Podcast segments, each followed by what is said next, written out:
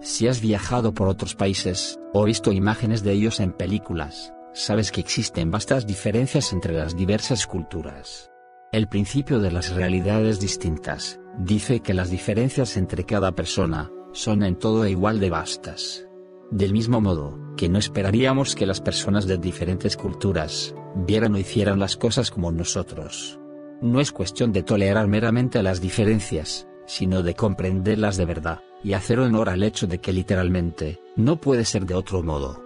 Cuando esperamos ver las cosas de manera diferente, cuando damos por supuesto que los otros considerarán las cosas de modo distinto, y reaccionarán de manera diferente, ante un mismo estímulo, la compasión, que albergamos por nosotros mismos y por los demás, aumenta espectacularmente. Cuando lo hagas, el afecto que sientes por los demás, así como el aprecio por tu carácter único, aumentarán.